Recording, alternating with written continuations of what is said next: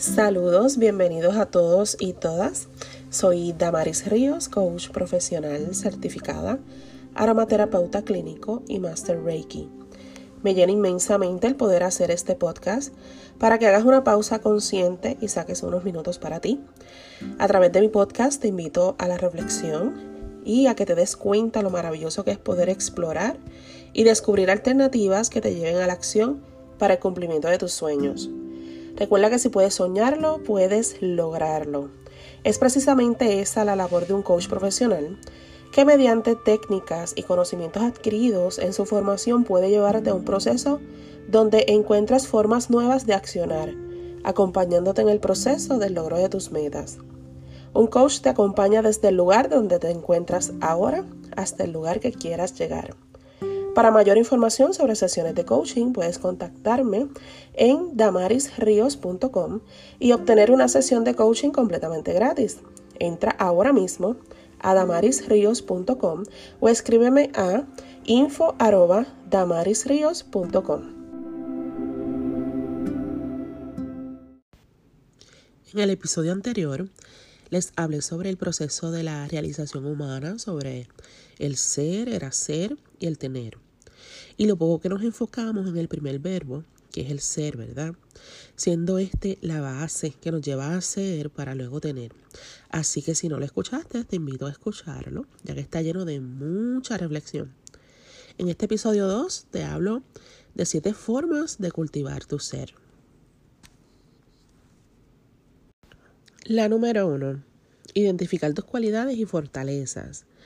Hicimos parte, de esta actividad en el primer episodio y consiste de que puedes tomar lápiz y papel y comenzar a enumerar tus cualidades que te describen a ti.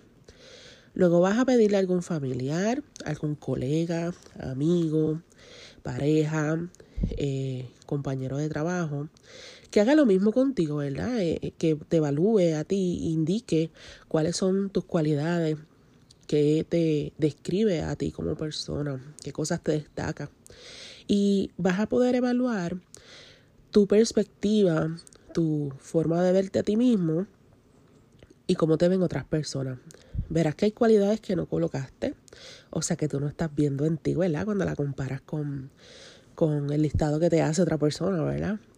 Y también vas a descubrir nuevas cualidades, eh, cualidades que, que tal vez tú no colocaste en tu lista o estaban pasando desapercibidas por ti de que las tenías, pero sí otros las notan, ¿verdad? Así que este ejercicio es un tanto interesante. En el episodio anterior hablé de, ¿verdad? de que esto te puede dar luz y un contraste ¿verdad? de cuáles son las cualidades que exhibes y con cuáles te deberías esforzar un poquito más. La número dos. ¿Qué dicen mis cualidades de mí? Con este ejercicio podemos evaluar, ¿verdad? Que dicen mis cualidades de mí. Y te vas a formular las siguientes cinco preguntas. En realidad son dos preguntas, ¿verdad? Y, y, tres afirmaciones. Tres afirmaciones súper poderosas e interesantes. La primera pregunta es, ¿son mis cualidades congruentes con mis sueños? Miramos todas esas cualidades que hemos anotado, que, no, que nos han dicho que tenemos y vamos a reflexionar si esas cualidades me dirigen, ¿verdad? Van a la dirección de lo que yo quiero alcanzar, de mis metas, de mis sueños. Son congruentes.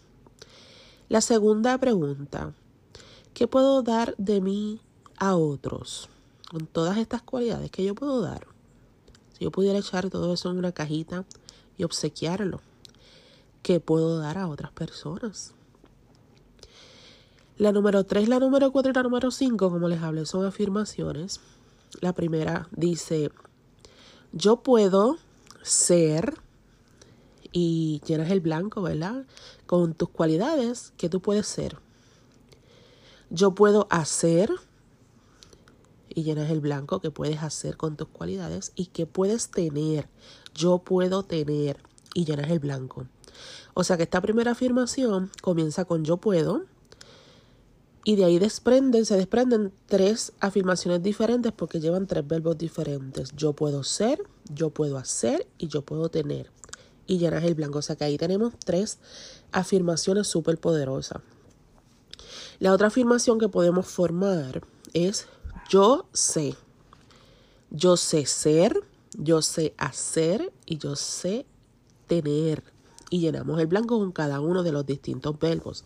De esa afirmación también se desprenden tres, tres afirmaciones, ¿verdad?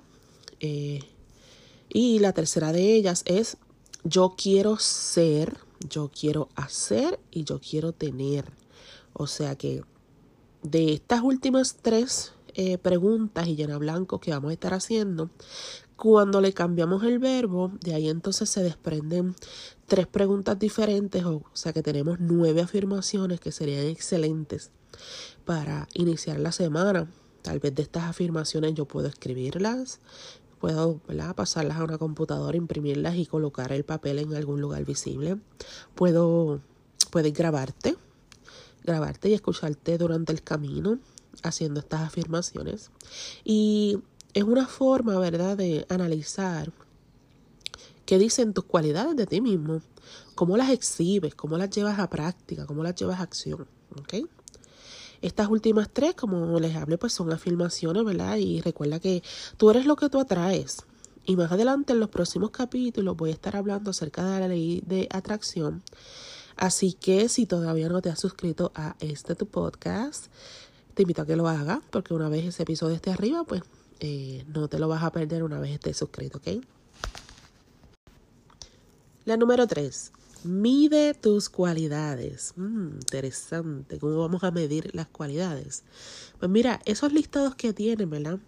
Tanto el que completó tu familiar, tu amigo, tu compañero de trabajo y el que completaste tú, le vas a colocar un número de puntuación basado en la presencia, ¿verdad? Cuán presente están en ti todos los días.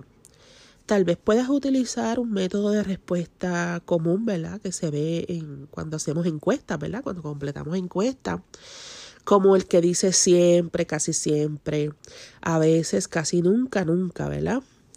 Eh, en donde siempre es cuatro, Casi siempre es 3, a veces es 2, casi nunca es 1 y nunca es 0, ¿verdad?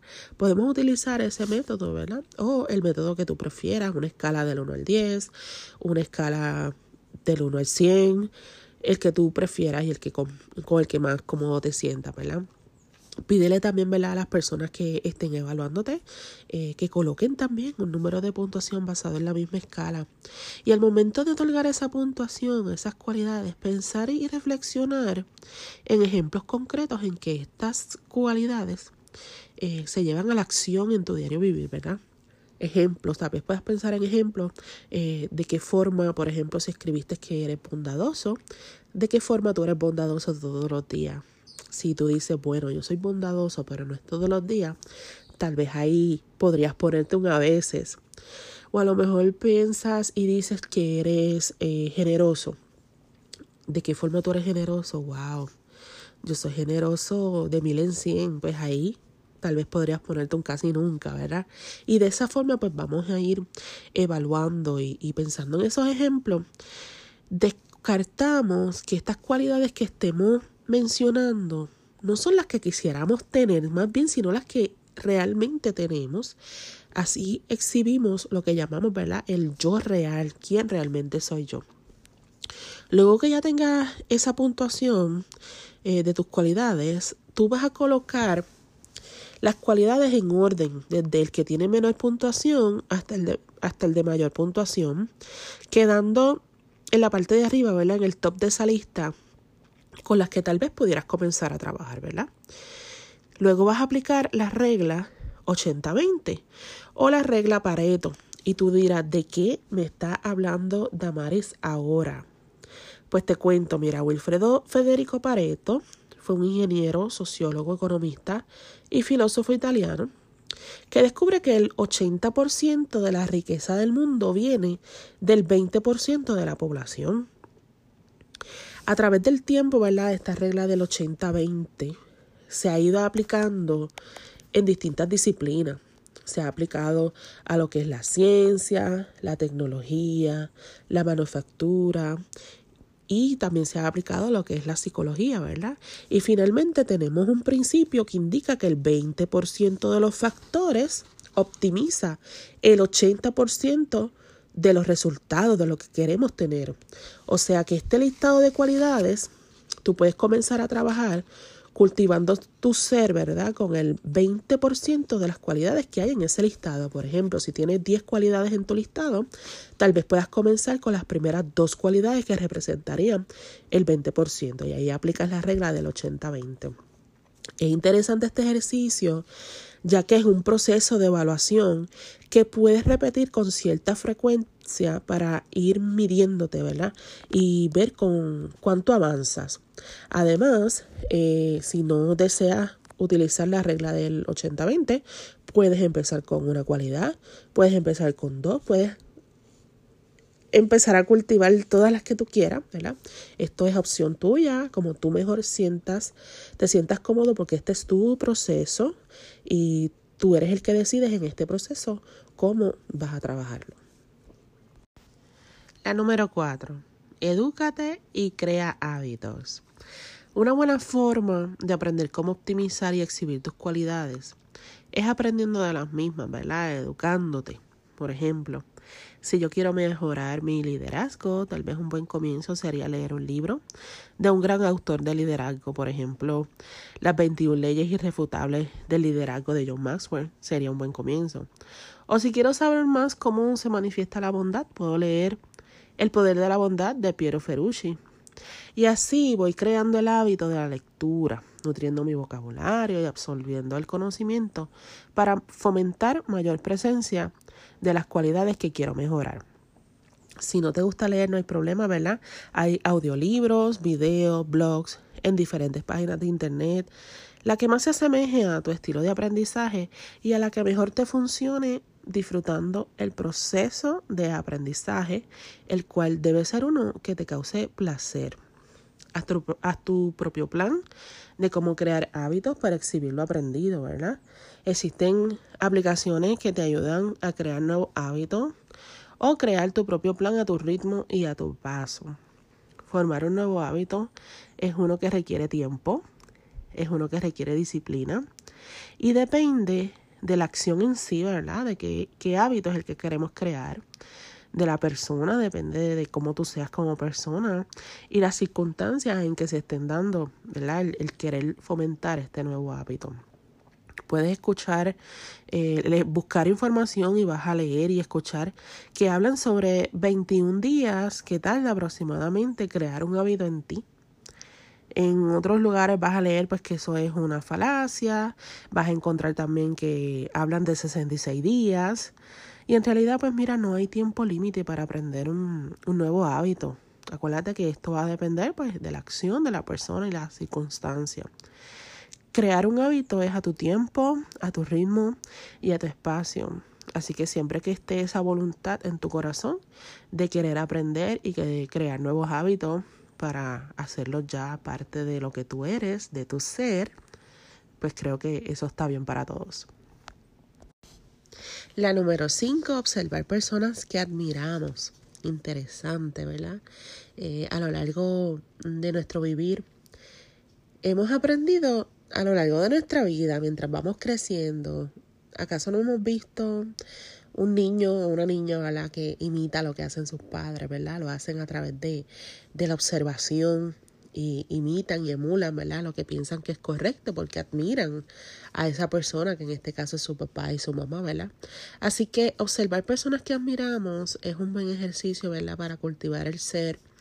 Eh, podemos observar un familiar, un conocido, una figura famosa y mirar cómo estas personas exhiben esas cualidades, ¿verdad? Cómo las ponen en práctica en su diario vivir porque por algo admiramos a estas personas. Y es que las cualidades que exhiben estas personas son las que de una forma u otra deseamos en lo más profundo de nuestro corazón exhibirlas tanto o más que ellos, ¿verdad? Así que seamos bien observadores y emulemos su ejemplo. ¿Qué es lo que tanto admiro de esta persona? Su forma de comunicarse, cómo se proyecta, su humildad, la pasión con la que hace las cosas, su persistencia. ¿Y qué aprendo de esa persona que admiro tanto y cómo lo voy a aplicar en mi vida, verdad? Uno de los personajes que aún en la actualidad admiran muchas personas, ¿verdad? Es el expresidente de los Estados Unidos, Barack Obama. Una de las fotos eh, que recuerdo, ¿verdad? Que en un momento se fue viral a través de las redes sociales fue cuando Barack Obama saluda chocando, ¿verdad? Con su puño, el puño de una persona encargada de, de limpieza, ¿verdad? De mantenimiento. Y el titular de esta foto la describe la cualidad de la humildad, ¿verdad? Eh, casi siempre pues vemos esa foto con un quote bien bonito hablando acerca de la humildad.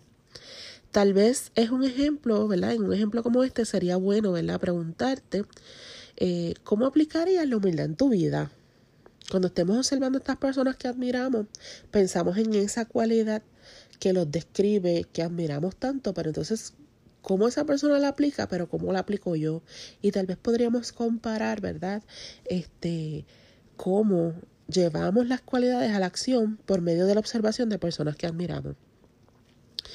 ¿Entiendes el concepto que quiero traerte, verdad? Así que vamos a identificar a esas personas que exhiben esas cualidades que, que, que nosotros queremos, ¿verdad? Llevar, elevar y esas personas, identificar esas personas que admiramos para entonces hacer esa observación. La número 6. Tener conciencia de tus acciones.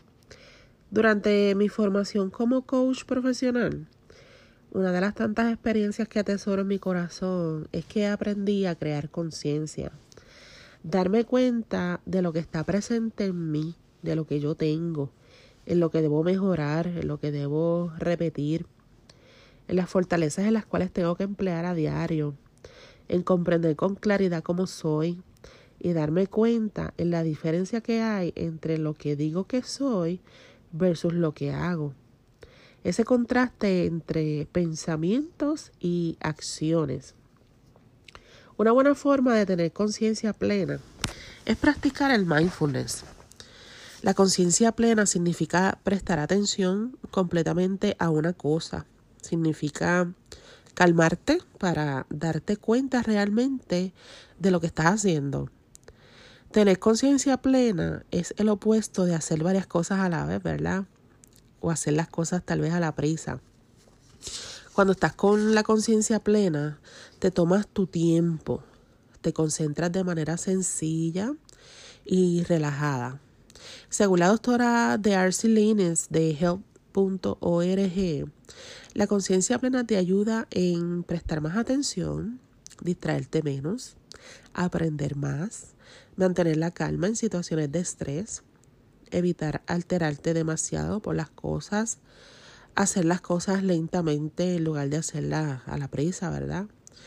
Fomenta y te ayuda mucho a escuchar mejor a otro, tener más paciencia, ser más paciente, ¿verdad?